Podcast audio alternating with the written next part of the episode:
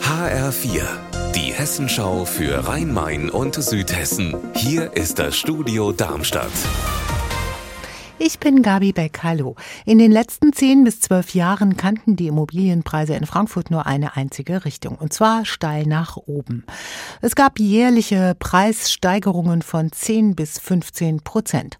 Heute nun die überraschende Nachricht. Die Immobilienpreise in Frankfurt sind im letzten Jahr leicht gesunken. HR4-Reporter Frank Angermund, warum?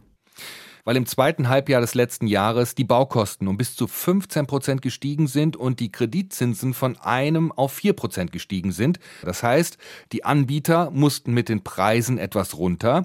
Da die Preise im ersten Halbjahr aber noch stark angestiegen sind, liegen wir aktuell auf dem Niveau von 2021. Das heißt, eine Eigentumswohnung kostet im Schnitt 6.150 Euro pro Quadratmeter.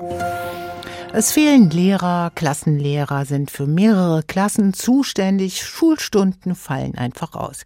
Besonders schlimm ist die Situation laut dem Landeselternbeirat in Wiesbaden, Frankfurt, Offenbach und im Kreis Groß-Gerau. Genau dort haben deswegen jetzt Eltern, Schüler und die Lehrergewerkschaft GEW mit einer Veranstaltung Alarm geschlagen. Anna Vogel, warum? Laut Stichproben von Schülern findet gerade jede vierte Stunde in den weiterführenden Schulen im Kreis Groß-Gerau nicht wie geplant statt. Und auch an den Grundschulen müssen sich teilweise Schulklassen eine Klassenlehrerin teilen. Deshalb der Appell an den Kultusminister, es braucht dringend neue Ideen, damit der Lehrerberuf wieder attraktiver wird. Im Darmstädter Stadtteil Aheilgen will Aldi eine Filiale bauen und Wohnungen drüber.